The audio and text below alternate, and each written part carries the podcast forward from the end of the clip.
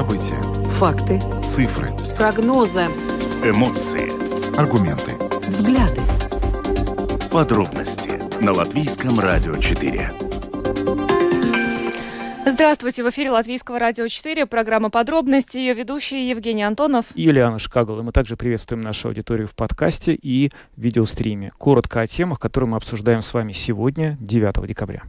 А, поговорим о том, что э, сегодня стало известно о новой тарифной сетке «Латвия с газа». В частности, с э, будущего года уменьшатся для тарифы для домохозяйств с большим потреблением и в то же самое время увеличится для домохозяйств с малым потреблением. Но это не единственная новость, которая касается газа. Дело в том, что а, накануне а, в Сейм одобрил а, в окончательном чтении поправки к закону о мерах по снижению чрезвычайного роста цен на энергоресурсы, которые предусматривают, что для домохозяйств в будущем году не вырастет плата за газ для отопления. И вот об этом мы поговорим в начале нашей программы. Ну, а продолжим нашу программу мы сегодня темой вокруг телеканала «Дождь», который продолжает оставаться в центре повестки как латвийской, так и, в общем, отчасти международной. А, дело в том, что после того, как а, этот канал был лишен э, лицензии на вещание, в его адрес его поддержало несколько крупных международных организаций и видных общественных деятелей, в том числе в Латвии. И вот сегодня была пресс-конференция, на которой главный редактор канала и несколько видных представителей экспертной сферы по СМИ в Латвии давали свои оценки того, собственно говоря, что будет происходить с телеканалом «Дождь», а также с другими а, журналистами, которые прибыли в эмиграцию, вынужденную эмиграцию в Латвию из России и других стран дальше. Вот мы эту тему обсудим с вами во второй части нашей программы. Латвийской железной дороге придется буквально перейти на новые рельсы. Дело в том, что э, к 2025-2026 году страны Балтии должны разработать план э, преобразования сети железных дорог, который позволит привести колею железнодорожных путей российского стандарта в соответствие европейскому стандарту. То есть это колея должна быть уже.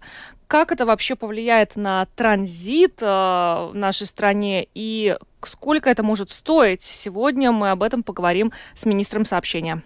Ну а продолжим еще одной темой дорожной, но уже автодорожной. Министерство внутренних дел совместно с э, государственной полицией разрабатывает поправки к законопроекту, который предусматривает лишение водительских прав за превышение разрешенной скорости более чем на 31 километр в час. И по этому поводу мы хотим сегодня провести интерактивный опрос, и мы будем а, просить вас позвонить к нам в эфир и ответить на вопрос, за какое превышение скорости водителя нужно лишать прав. Телефон прямого эфира 67227-440. У нас также есть WhatsApp 28040424. На него можете писать уже прямо сейчас. Обсудим также ситуацию в пищевой промышленности, где не хватает примерно трех с половиной тысяч работников. А, цифра достаточно внушительная, и, а, как а, сообщают представители отрасли, проблема эта возникла не вчера и не позавчера, а назревала годами. Ну и ситуация настолько критическая, что иногда в пик э, работ э, даже офисные сотрудники вынуждены э, переходить на работу в цеха для того, чтобы помочь э, справиться на производстве. И сегодня о том, как эту проблему, собственно, решать, мы э, поговорим тоже в программе подробности.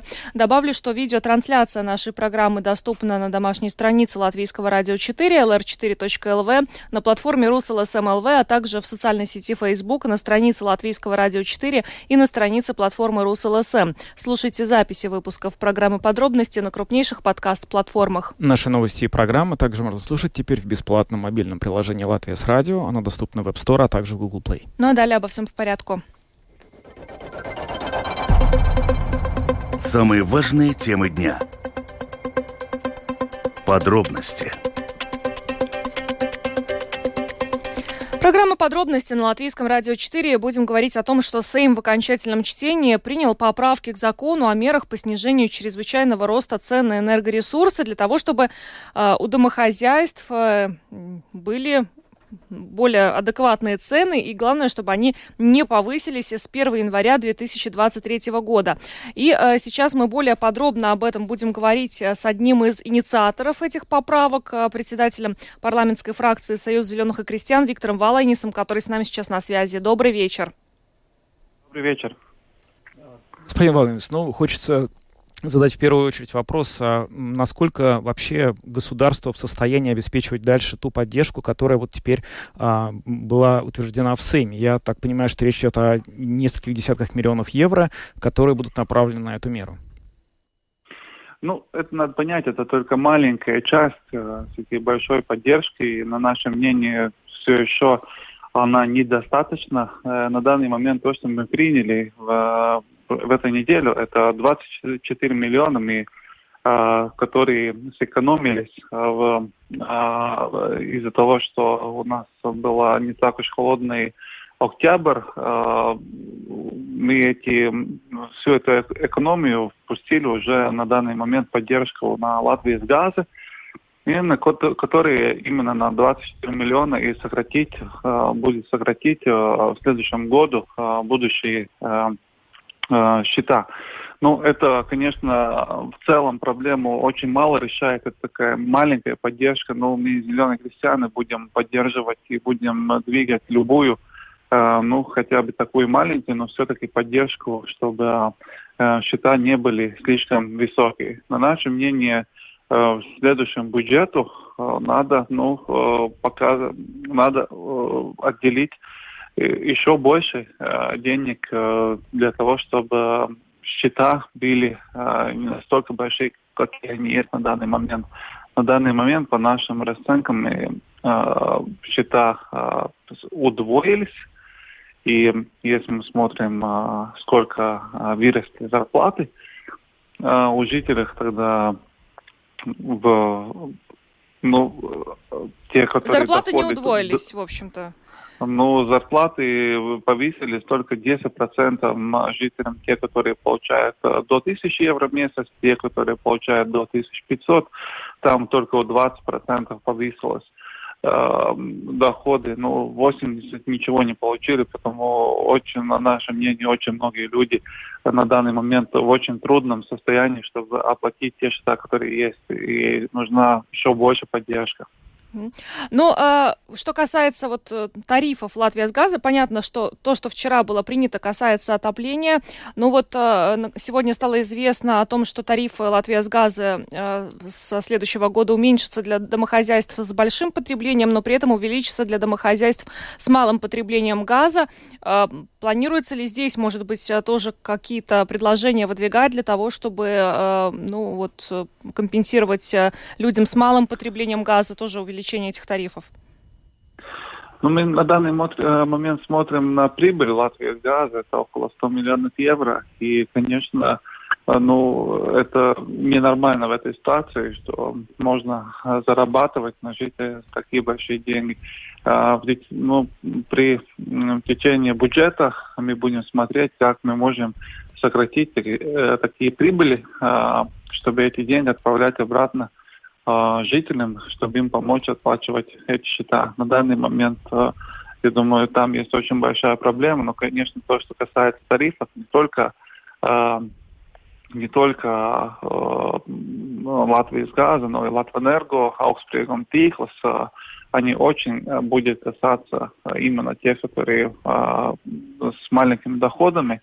И на наше, наше мнение, ну, там нету ну, такого хорошего руководства в этих э, э, те, которые занимаются этими тарифами, ну, мы очень плохо ценим ту работу, которую они делают на данный момент. Ну вот э, говоря, собственно говоря, о том, что ненормально, когда государство, зараба... Э, компании зарабатывают такие прибыли на жителях, вот как сейчас вы сказали, какие меры да. рассматриваются? Будет, э, на ваш взгляд, вообще какие меры целесообразно рассматривать? Может быть, какая-то ценовая ну, потолок отсечения, выше которого они должны будут, собственно говоря, не получать прибыли, или о чем речь идет?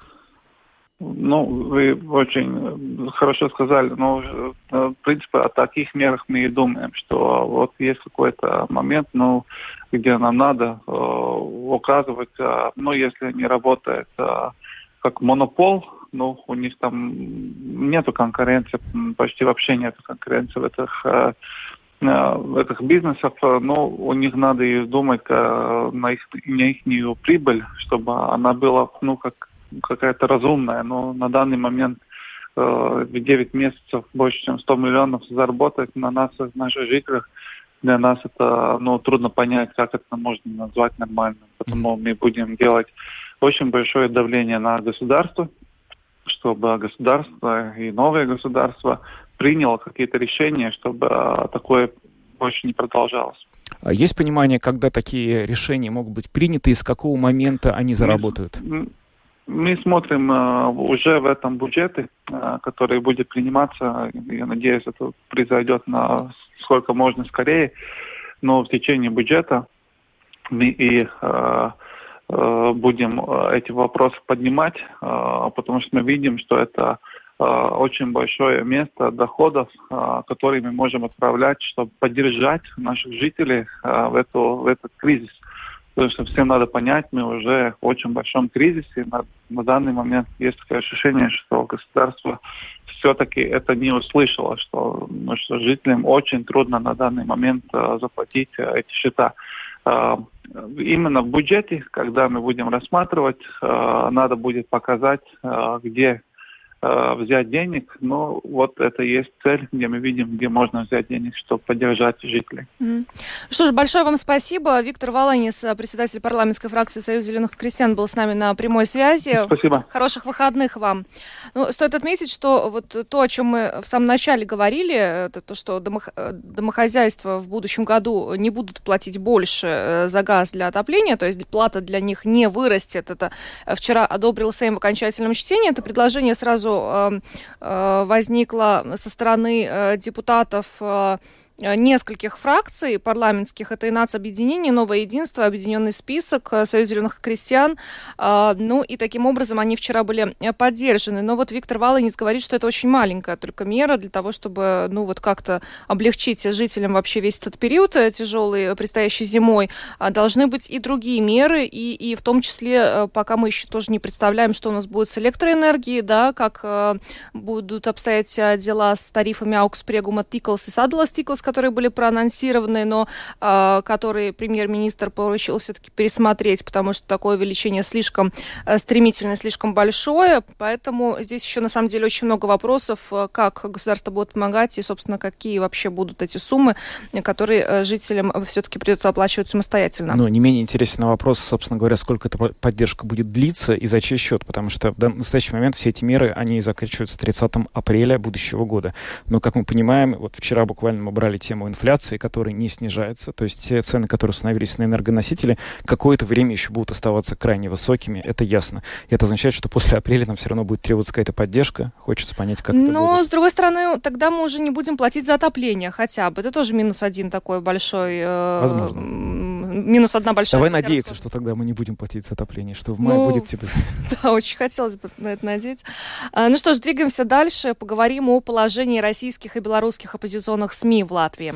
Да, сегодня прошла пресс-конференция, которую провел главный редактор телеканала «Дождь» Тихон Зитко. Там он подробно разъяснил свою позицию по ситуации, которая сложилась вокруг а, канала из-за того, что у канала отозвали лицензию в связи с а, тремя нарушениями. И надо сказать, что вот то, что произошло с телеканалом «Дождь», спровоцировало уже очень большую дискуссию, общественную дискуссию, в том числе в международном пространстве. За «Дождь» заступилось несколько бывших политиков. Вот бывший посол а, США в России Майк Макфол писал твит по этому поводу. А, шведский дипломат Карл Билд писал по этому поводу. В общем, довольно много высказываний было в пользу того, что вот надо было с дождем а, мягче, аккуратнее, и вообще, что эта мера, вот ограничение вещания, она не помогает свободе слова и точно совершенно вредит интересам всех СМИ. Как будет дальше складываться судьба мигрантских СМИ, которые переехали в Латвию из России, Беларуси и других стран? Об этом мы сейчас поговорим с директором Балтийского центра развития СМИ Гунтой Слогой, который с нами на прямой видеосвязи. Добрый вечер, Гунта. Добрый вечер. Скажите, пожалуйста, ну, на ваш взгляд, какой самый главный урок из-за всей этой ситуации нужно вынести для того, чтобы в будущем ничего подобного с э, теми российскими и белорусскими независимыми СМИ, которые сюда э, прибыли, базируются в Латвии, не произошло?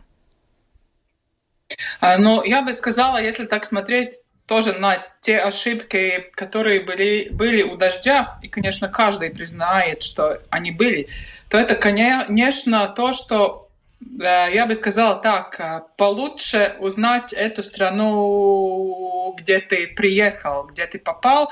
И другое, конечно, э, очень так э, детально еще раз выйти через свои вот внутренние кодексы этики или вот редакциональные принципы. И еще раз, потому что война, она навязывает всем медиа, не только медиа, которые уехали из России, но тоже Э, для медиа в Латвии очень такие много всяких вопросов, да. Например, называем, мы тоже в Латвии есть медиа, которые называют э, армию России оккупантами. И то же самое надо называть российским медиа э, независимым, да, армию нашей армии. Так я бы сказала, что просто вот выполнить такие, может быть, задачи для себя, еще раз понять, что мы делаем, как мы делаем, и немножко получше узнать ту страну, где мы попали. Угу.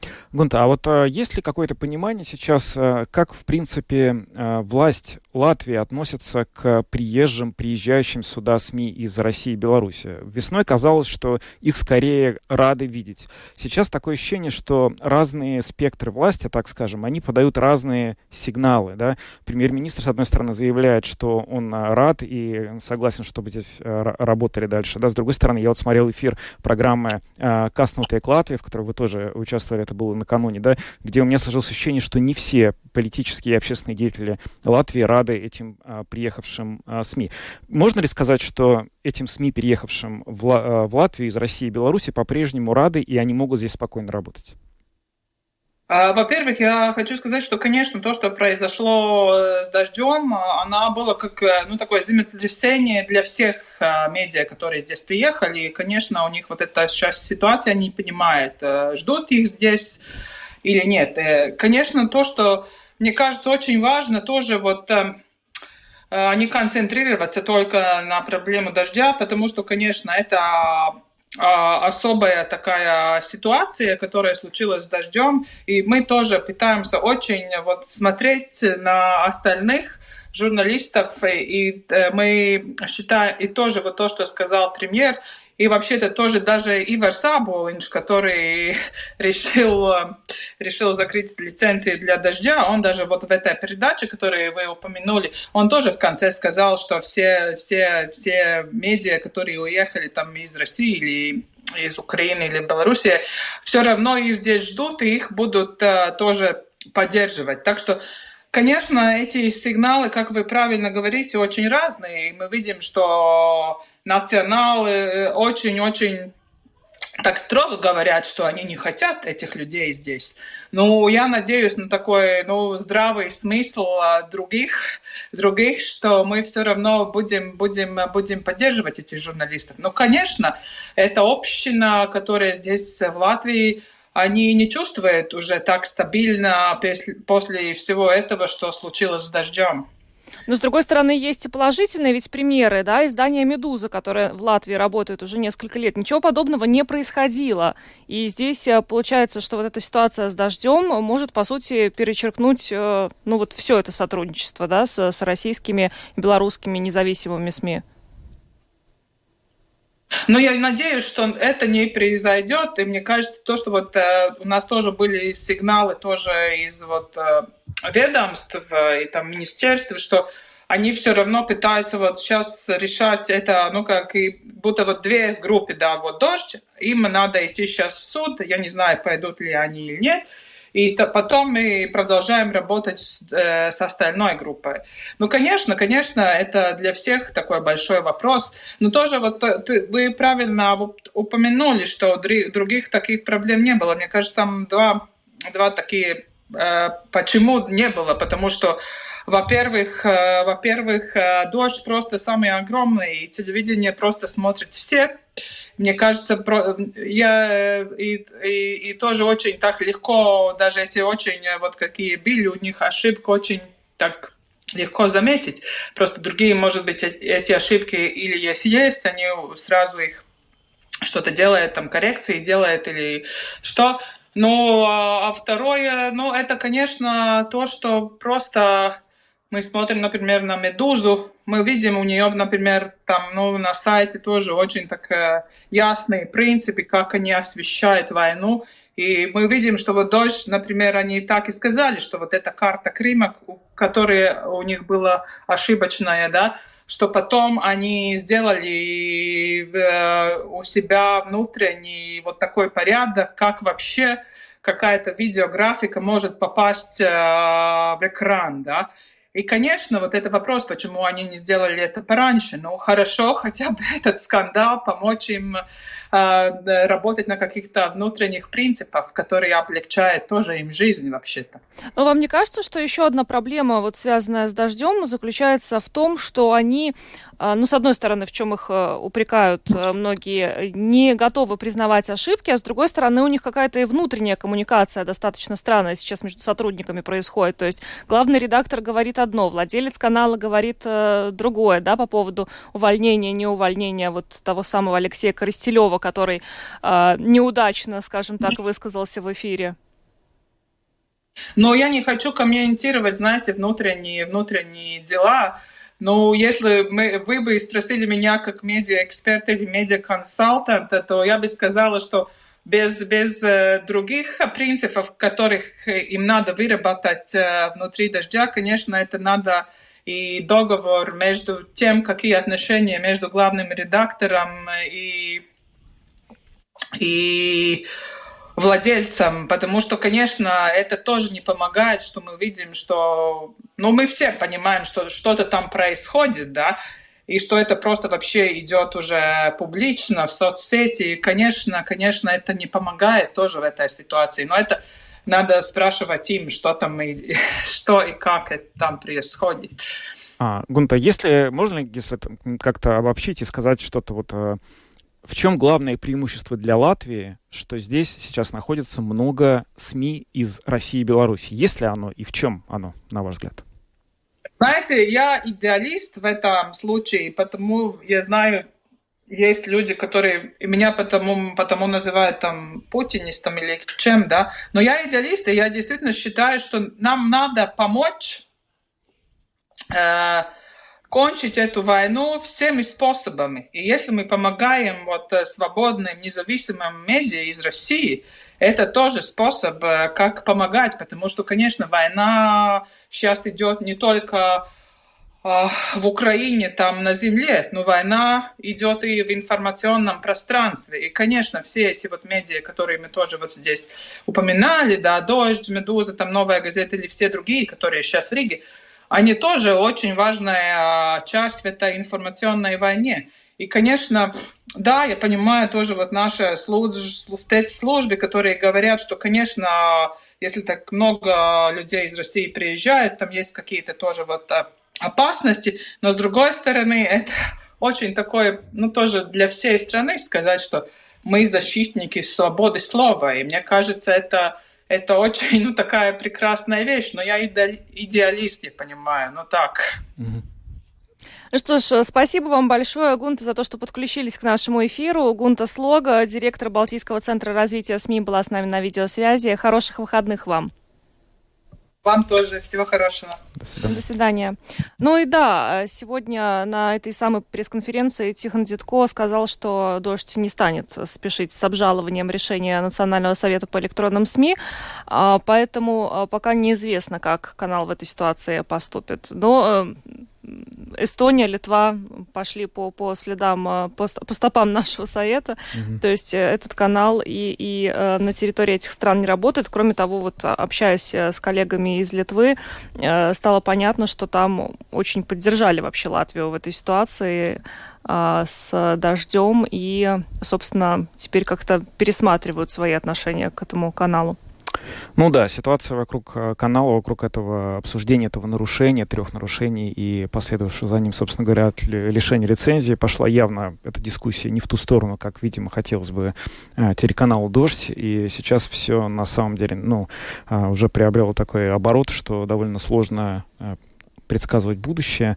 А, мы видим, что у канала есть очень серьезная поддержка, в том числе в Латвии. Вот а, только что Гунта нам рассказывала про свое видение, и она, очевидно, выступает за то, что и обосновывает, что этот канал нужен. Но есть те, кто считает, что было сделано слишком много. А, в общем, хотелось бы, чтобы какой-то разумный компромисс в этой истории был найден. Далее поговорим о будущем латвийской железной дороги, которой перед... придется перейти на новые рельсы. Дело в том, что э, в 2025 и 2026 году страны Балтии уже должны представить план э, преобразования сети железных дорог, который позволит привести колею железнодорожных путей российского стандарта в соответствии европейскому стандарту. Таким образом, эта колея должна стать уже. И это решение приняли уже 5 декабря министры сообщения стран Европейского Союза. И сейчас мы это обсудим с министром сообщения Талисом Линкайцем, который с нами на прямой телефонной связи. Господин Линкайц, добрый вечер. Добрый вечер, вы мы нас вас, слышите? Мы вас не слышим. А, алло, господин Линкайц. А, так, Добрый вечер. Добрый вечер. Теперь слышим, да. Здравствуйте. А, ну, хоть, в общем, а, очень такой масштабный, амбициозный план по переведению, приведению рельсов, которые сейчас есть в Латвии, с, к европейскому ширине колеи. А, задача кажется просто очень масштабной и очень дорогой. Насколько много, на ваш взгляд, денег и времени нужно, чтобы ее решить? Ну, во-первых, э, для того и э, страны э, ЕС должны каждая выработать такой план Э, в течение двух-трех лет, чтобы понять, э, каково э, долгосрочное развитие железнодорожной сети каждой страны и как и в каких масштабах, и в каких направлениях, и, и во сколько обойдется такая перестройка железной дороги. Здесь главное понять долгосрочное видение и начать действовать в этом направлении. А зачем? Для чего вообще это нужно? Э, ну, э, это, во-первых, э, для, нужно для единой железнодорожной системы Европейского Союза. То, что сейчас в разных странах имеется разная ширина, это не только техническая ширина железной колеи, но это также и разные технические стандарты, разные системы сигнализации, и для каждой такой системы должны строиться э, свои э, железнодорожный подвижной состав, э, свои локомотивы и так далее. Это просто по, с экономической точки зрения нецелесообразно. И э, также, если мы смотрим на геополитическую ситуацию, э, на то, что э, имеется война э, на Украине, то мы видим, что принадлежность к колеи 15-20 миллиметров э, российской колеи, э, это э, с собой несет определенные риски, которые определяются специфическими ИТ-системами, системами сигнализации, обмена информацией, которая, в принципе, не должна идти в сторону России. Да, ну вот вы сейчас сами сказали о геополитике, но вот хотелось бы, может быть, взять это в более таком широком экономическом а, аспекте. Ведь э, раньше предполагалось, что Латвия станет одной из тех стран, и она боролась с Литвой вам очень долго за это, чтобы быть одним из главных транзитеров китайских грузов, которые идут из Китая через территорию России и потом попадают в порты. Теперь что мы получаем, если представим себе, что все вот эти, собственно говоря, железные дороги будут переведены на европейскую ширину колеи? Это означает, что в России эти поезда будут останавливаться, их нужно будет перегружать на новые составы, более узкой колеи. И получается, что Латвия свои преимущества транзитные теряет? Ну, начнем с того, что это долгосрочное э, развитие железной дороги, и мы никак не знаем, как будет развиваться геополитическая ситуация. Может э, быть э, то, что э, Россия решит вообще закрыть э, железнодорожное сообщение с Европой, и тогда Э, конечно, в этой э, э, российской колее нет экономического обоснования. Но сейчас грузы идут, и, конечно, мы не говорим о том, что в каком-то обозримом будущем мы сможем вообще расстаться с российским стандартом железнодорожной колеи. Особенно если э, взять внимание, вот сколько стоит э, перестройка такой э, большой э, железнодорожной сети. Исторически в Латвии э, сосуществовали э, разные системы э, железнодорожных линий, и я думаю, так и будет в будущем. То есть э, останется и, и старая колея, но появится и новая? Да, мы уже строим э, новую э, европейскую колею. Это называется проект Реал Балтика.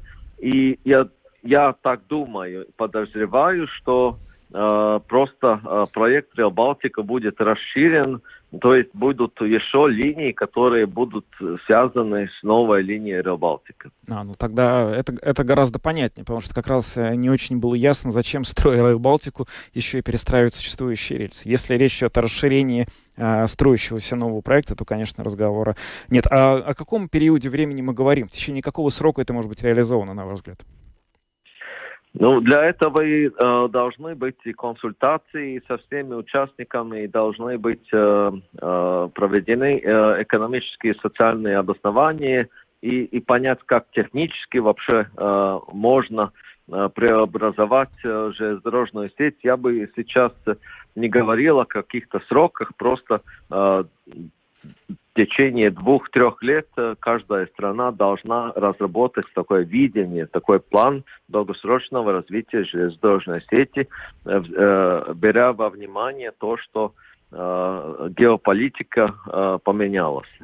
Ну и, э, господин Линкольц, не можем у вас в завершении еще не спросить э, на другую тему. Э, сегодня вы присутствовали также на заседании Совета безопасности дорожного движения, где, в частности, обсуждался вопрос, связанный с превышением скорости, и выяснилось, что рассматривается возможность лишения прав за превышение скорости свыше 30 км в час. Ну, скажите, пожалуйста, ну, насколько это действительно уже ближайшая перспектива в Латвии, вот такое решение? Мы видим, что э, ситуация на дорогах э, у нас остается крайне критической по сравнению с другими странами ЕС.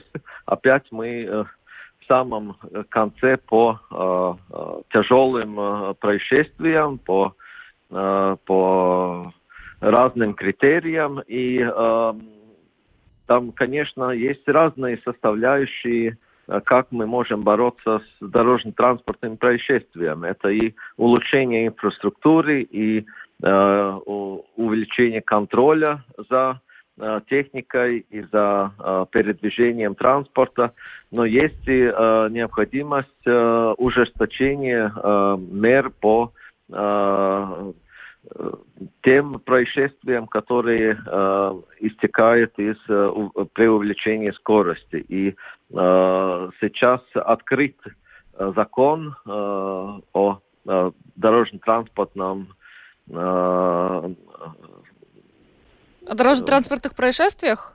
Да, да. И э, Сейм э, будет рассматривать все предложения, и я думаю, в том числе то, что мы э, говорили сегодня на заседании э, данного совета. Э, в течение следующего года такие поправки в законе может быть приняты. Угу. Ну что ж, большое вам спасибо за интервью. Талис Линкайц, министр сообщения, был с нами на связи. Хороших вам выходных. Спасибо вам тоже. Спасибо. Ну что ж, а вот э, на тему а, превышения скорости и э, лишения прав за превышение скорости свыше 30 км в час мы сейчас проведем опрос. Министерство внутренних дел предлагает лишать водительских прав за превышение скорости более чем на 30 км в час. А ваша точка зрения, за какое превышение скорости водителя нужно лишать прав? Телефон прямого эфира 67227-440. У нас также есть WhatsApp 28040424. У нас уже есть первый звонок. Здравствуйте. Здравствуйте. Ну, я, я считаю так, как я инструктор, да, кто превышает там, ну, 40 километров, 50, допустим, идет там 150, 160. Конечно, за это надо наказывать. Но сейчас же инициатива какая пошла?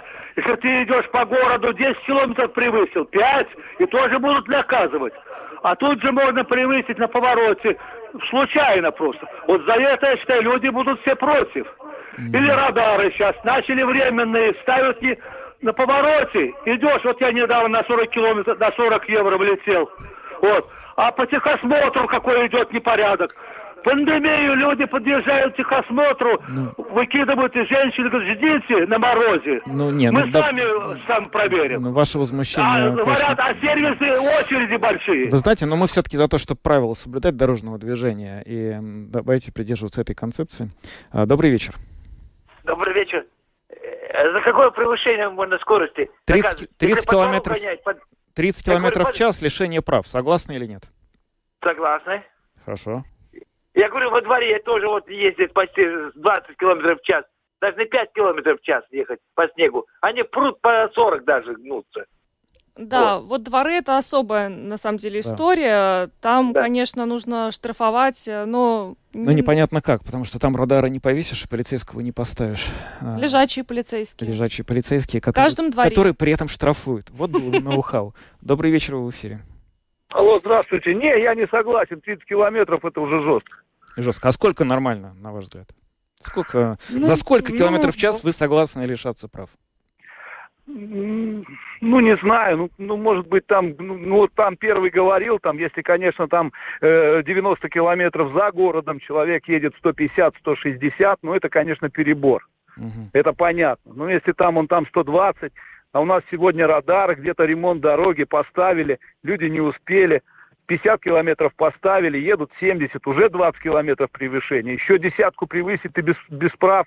А Мгм. как эти радары выставляют, предположим, в жилых зонах? Ну, человек не заметил знак, но проехал 60 Ну, километров. ну Ну, у да, него ну, права забрать. Спасибо. Ну, Ну, видимо, да. Но получается, что в жилой-то зоне как раз опасно так сильно превышать. Добрый вечер, вы в эфире. Добрый вечер. Ну, я, конечно же, за, даже за один километр. Но дело не в этом. Дело в том, что, во-первых, все давно уже, извините словечко, забили на отражатель на собственной одежде. А во-вторых, я считаю, что вообще-то таким водителям, которые превышают, надо ставить вот какую-то метку на лобовое и на заднее стекло. Там, знаете, вот а- агрессивного водителя в форме каких-то диодных лампочек, чтобы видно было сразу, и это было как социальная реклама, что вот эти люди есть, потому что это голая статистика. Вот один то сказал, другой то сказал, а на самом деле статистики никто не знает. Вот сегодня, допустим, вашим коллегам звонил, сейчас э, полсекунды, очень важно. Э, насчет рыбаков, которые вот лезут на лед, э, тоже ведь и социальной рекламы нет, а мужички вот э, геройски лезут на этот лед, а сами-то не знают, что вот э, сколько-то из них тонет. Поэтому надо это как-то визуально, чтобы было понятно, кто есть кто, кто превышает, а кто нет. А тем, кто ну, наоборот хорошо соблюдает правила, наоборот, делать э, ме- метку такую, которая их подчеркивает, их, так сказать, благонадежность на дороге. Ну, как-то вот, не знаю. их индивидуальность, да, спасибо, за Спасибо. звонок. Я только хочу напомнить, что звонить нам нужно на телефон 67227-440, а вот на тот телефон э, во- 2804-04-24 нужно писать. Звонить на тот номер Да. не нужно, потому что мы не сможем ответить на этот звонок. Есть у нас еще. Да, есть еще один звонок. Но метки, кстати говоря, на лобовом стекле я не поддерживаю вообще. Это Почему? Ну, я не знаю, ну как э, это, если мы будем метить всех на лобовом стекле, но это мы далеко зайдем. Это уже как-то проходили в истории этот период, я не хотел повторять. Добрый вечер. Добрый вечер. Знаете, у нас всегда что-нибудь такое с бухты-барахты и сразу по максимуму, не разобравшись в сути и трезво не оценив состояние еще и наших дорог. Причем есть места, в которых вот я лично автомобилист, э, поставил бы не 90 километров ограничения, а 70. Вот на трассе, которая объездная э, Салковцы, да, там просто страшная дорога. Это дорога убийца. Такой ее построили и обновили. Потому что чудовищные там места, где вот только опытный водитель может разобраться, какую ему скорость на самом деле держать. Там очень много ловушек, таких специально, кажется, сделанных. Если же говорить о превышении скорости, то и тут надо четко понимать, где действительно реальная опасность, где таковой, в принципе, быть не может. Подходить с умом, а не бежать впереди паровоза, который, между прочим, еще неизвестно, есть он или нет. Да, спасибо за ваш звонок. А, Ну, у нас мнения разделились, собственно, по поводу этой инициативы, но я скажу, что это уже не просто инициатива. МВД вместе с Госполицией уже разрабатывает поправки к закону, и министр сообщения Талис Линковиц вот несколько минут назад у нас в эфире сказал, что в течение следующего года эти поправки, скорее всего, уже э, вступят в силу. Так Ну, Это что... все, да, надо понимать, что это все не от хорошей жизни, не то, что там сидят в полиции люди и думают, а как бы еще насолить автолюбителям, которые так хорошо себя ведут на Нет, дорогах. потому что а вот, штрафы не да. пугают абсолютно. Да, к сожалению, штрафы не работают, к сожалению, меры, которые принимаются, все эти компании информационно не работают. Латвия остается одним из лидеров всех этих антирейтингов по а, статистике ДТП по Европе, и даже, в общем, э, очень плохие показатели, если взять в целом по миру, поэтому с этим что-то делать надо, ну вот предлагают так, посмотрим, что получится. Получится. Э, спасибо всем, кто принял участие сегодня в нашем интерактиве. Мы двигаемся дальше. Поговорим о том, что в пищевой промышленности Латвии не хватает около трех с половиной тысяч сотрудников. Это, на самом деле это очень много. Это примерно 10%. И э, в отрасли признают, что проблема назрела уже некоторое время назад, и как катализатор это пандемия COVID-19, и сейчас, собственно, не очень понятно, что с этим делать, потому что э, бывали ситуации, когда э, даже офисным сотрудникам приходилось спускаться в цеха для того, чтобы помочь, просто потому что не было людей. Да, ситуация сложная, и сегодня более детально мы поговорили об этом с председателем Совета Латвийской Федерации продовольственных предприятий Инарой Шуры. Да, уже годами это накапливалось. Кризис, ковид вообще подкосил, потому что очень многие болели, и очень много вышло из строя, а пищевая промышленность такая, которая не может вся отдаленно работать. Надо работать на конвейерах, на линиях, на складах, на логистике, ну, в общем-то, везде. Поэтому напрямую около производства. Поэтому э, вот накапливалось, накапливалось, и ковид полностью подкосил. Сейчас украинские беженцы, ну, в принципе, в принципе, они работают, многие работают, и, да, и в пищевой промышленности тоже. Но видите ли, а это тоже не, ну, как бы панацея, потому что они приезжают и уезжают. Они не задерживаются очень долго здесь. У них очень большая тяга обратно. Поэтому, да, эта ситуация безработная, с одной стороны, хорошо, безработица сокращается в Латвии в целом. А с другой стороны, мы должны реально оценить ситуацию, что делать дальше. Завтра, год вперед, три года или пять лет вперед. Поэтому есть краткосрочная и есть долгосрочная визия. Если говорить о долгосрочной, то, конечно, надо инвестировать в эффективность, то есть э, роботы внедрять, э, всякие помощь э, механическую и электронную э, на линиях, и это мы делаем но это э, долгосрочная инвестиция. А в краткосрочном э, плане мы э, непременно по возможности быстрее просим открыть границы для третьих стран, чтобы можно было, как во всей Европе, цивилизованном мире, в общем-то, нехватка людей, она есть. И не будем скрывать ее.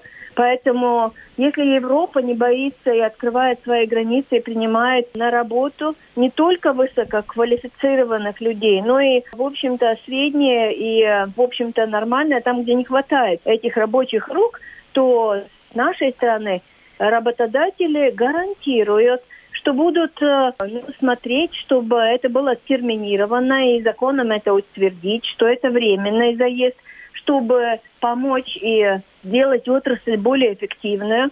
Но это временные варианты, мы просим этот временный вариант внедрить в Латвии. То есть заезжайте, конечно, под контролем, конечно, работодатели, предприятия их обучают, без бюрократии, и чтобы, в общем-то, через, на год, два года. Э, поэтому вот такая ситуация, мы очень, в общем-то, серьезно поднимаем ее потому что мы не хотим, чтобы предприятия начали снижать свои обороты и экспорт э, не выполнять из-за того, что нехватка людей. Почему местные не идут? Ведь у нас уровень безработицы это не 0%. То есть у нас есть люди, которые сейчас находятся вот в статусе безработных. Ну, вы знаете, это очень низкие. В общем-то, немного над 6% это очень низкие показатели безработицы, потому что там ведь включены и также инвалидность и все прочие э, категории людей, которые, в принципе, могут работать индивидуально, то есть отдельно, ну, специфически. Поэтому это один из самых низких, мне кажется, безработных цифр, которые я помню в Латвии. Поэтому, с одной стороны, есть люди, которые, в общем-то, не хотят перепрофилироваться, или им удобнее, они находят какой-то побочный заработок. Поэтому, да, конечно, есть такая категория людей. Ну, с одной стороны, они еще и получают после ухода какое-то пособие, сейчас, правда, меньше, чем раньше. Но, тем не менее, они рассчитывают, э, им не надо большие затраты, большие доходы. Ну, есть такая категория людей, но мы ориентируемся на среднего, нормального, хорошего, в общем-то, работника, который может освоить э, в общем-то, достаточно оператором, который может стать, который может стать мастером. Поэтому работать на линии, это тоже, в общем-то, довольно сложная квалификация, которой надо обучаться, и работодатель это может делать в течение месяца пока он осваивает.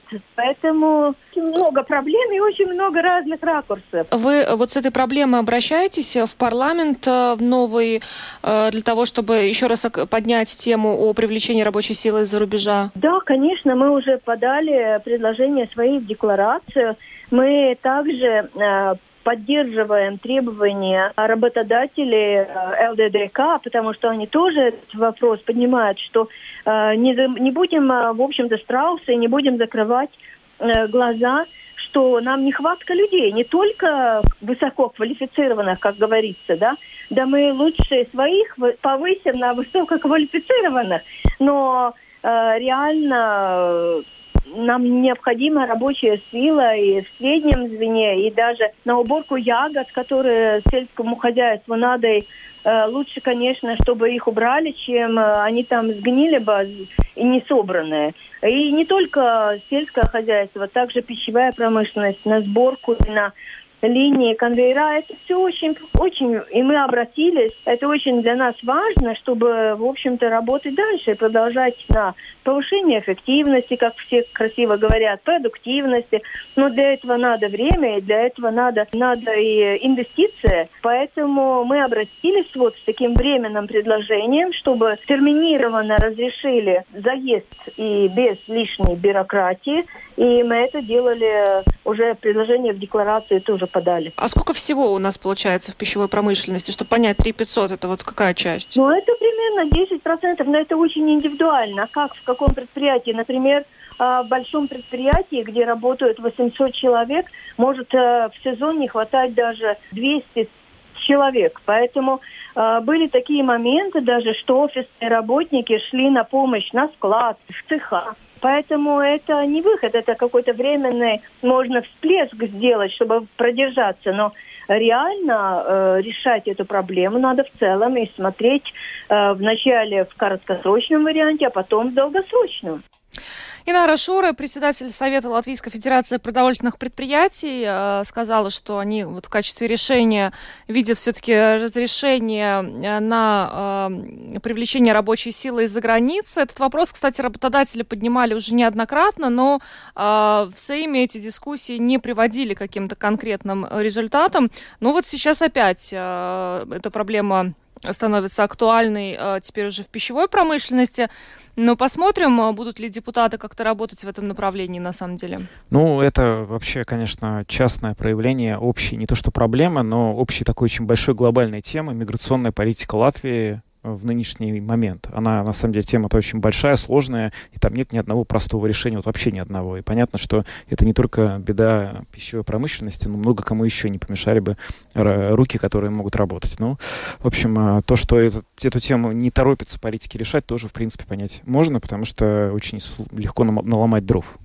Ну что ж, на этом программу подробности мы завершаем. С вами были Евгений Антонов, Юлиана Шкагла, звукооператор Андрей Волков, видеооператор Роман Жуков. Всем хорошего вечера и до завтра. До свидания.